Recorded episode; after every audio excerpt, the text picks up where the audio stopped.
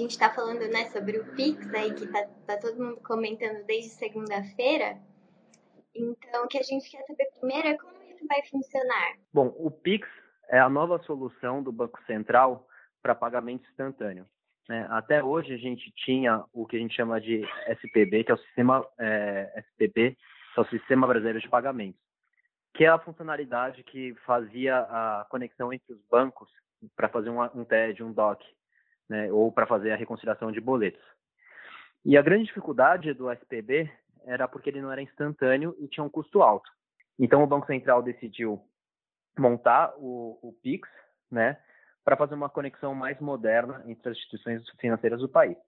E o grande objetivo é claramente poder melhorar a, as formas de pagamento, trazendo né, de uma forma instantânea, com baixíssimo custo, né, para os clientes, inclusive vai ser gratuito, e para a pessoa física, e também de uma forma 24 horas por dia. Né? Então você acaba com os problemas hoje que você tem de TED Doc é, ser depositado no dia seguinte, de você só conseguir fazer isso em horário comercial durante a semana. O, o Pix ele vai funcionar para transações é, entre pessoas físicas, né, pessoas físicas para jurídica, de jurídica para física, então ele vai conseguir englobar todas as formas de, de pagamento. Tá? É, a princípio, o, o Pix né, ele compete com soluções menos eficientes, a principal delas sendo o boleto. Né? Então, você hoje, para pagar um boleto, você precisa gerar um boleto, fazer a transferência. Tem muita gente que esquece de pagar né, e tem um custo altíssimo para o banco de, de alguns reais por boleto. Então você acaba né, é, gerando uma solução mais eficiente. E uma outra solução que vai ajudar muito vai ser em transações de pessoas físicas para pessoas físicas. Né? Então, se você precisa transferir dinheiro para um amigo, né, hoje você tem que fazer uma transferência, pegar inúmeras informações do seu cliente, né, e aqui pelo Pix você consegue fazer isso com o que eles chamam de, o que eles chamam de uma chave. Né? Então, a, começou nessa semana, do, do, dia 5 de outubro, o cadastramento das chaves. O que isso quer dizer? Que você vai poder usar seu, seu CPF, seu e-mail, seu telefone, entre outras opções, para que as pessoas te depositem dinheiro passando esse número. Então, se você já tem o WhatsApp de uma pessoa, já tem o e-mail de uma pessoa, você consegue transferir usando essa informação.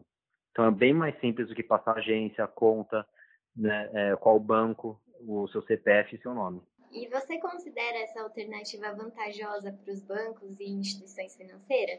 Eu considero sim vantajoso a solução do, do, do Pix. Né? Para o cliente, além de ser muito mais fácil de fazer uma transação instantânea, fazer a qualquer hora do dia, você não tem custo. Né? Hoje, para fazer um TED, um DOC, de uma instituição para outra, é, pode custar até R$ reais. Então, melhora muito para o cliente. Para as instituições financeiras também né? Porque as instituições financeiras elas acabam tendo custos como gerar boleto, né? É, e também tem muito custo operacional é, para fazer essas conciliações entre bancos, é, hoje via SPB. Então agora vai ficar de uma forma muito mais moderna a arquitetura de, da, do Pix, né? E vai simplificar muitos processos internos dos bancos. Você já explicou, né, rapidamente, mas é, quais são os possíveis impactos esperados para o mercado com essa atualização? Legal. Bom, com essa atualização, o, primeiramente, acho que é, é uma melhoria da, da, experiência do cliente, que é super importante né, para você conseguir aumentar a, a, as transações a, e, e, rodar a economia. Tá? Então, acho que esse é o principal. O, o, segundo, acho que vai sim ter uma transição de algumas, algumas formas de pagamentos para o Pix sendo elas principalmente né, a, de pessoa física para física, então ao invés de fazer um TED um DOC para um amigo, você pode fazer o que a gente chama de peer-to-peer, -peer, né, fazer uma transferência direto usando o Pix, e a outra for, forma de pagamento menos eficientes, como o boleto. Né? Então, tem um custo alto, a experiência é ruim, as pessoas vão lá e vão fazer uma transferência. Isso acho que é uma grande mudança que vai acontecer ao longo do tempo, quanto mais facilidade você traz para o cliente, também é que você começa a ter uma solução de pagamento fácil, quase tão fácil, até mais fácil que dinheiro, e você começa naturalmente migrar as pessoas, né, do, de dinheiro de, é, e também de economias informais, né, do mercado informal, para ter uma conta em bancos, para ter uma conta digital e fazer esses pagamentos via aplicativo. E para fechar, é na questão de proteção de dados, né? Porque como você falou agora, a gente não vai ter que mais digitar aquela, aquelas milhões de, de informações para fazer um depósito, uma transferência. é, as chaves Pix, elas, elas vão deixar o processo mais ou menos seguro ou não, não se tem dimensão ainda? É, até é, eu não tenho uma, uma eu não tenho uma visão 100% clara é, quais vão ser as funcionalidades de segurança é, do Pix. Mas claramente em segurança de, em segurança de dados vai ser mais fácil, né? Porque o e-mail, o telefone da pessoa você já tem e você precisa dar menos informação. Então você já está é, limitando a, a exposição.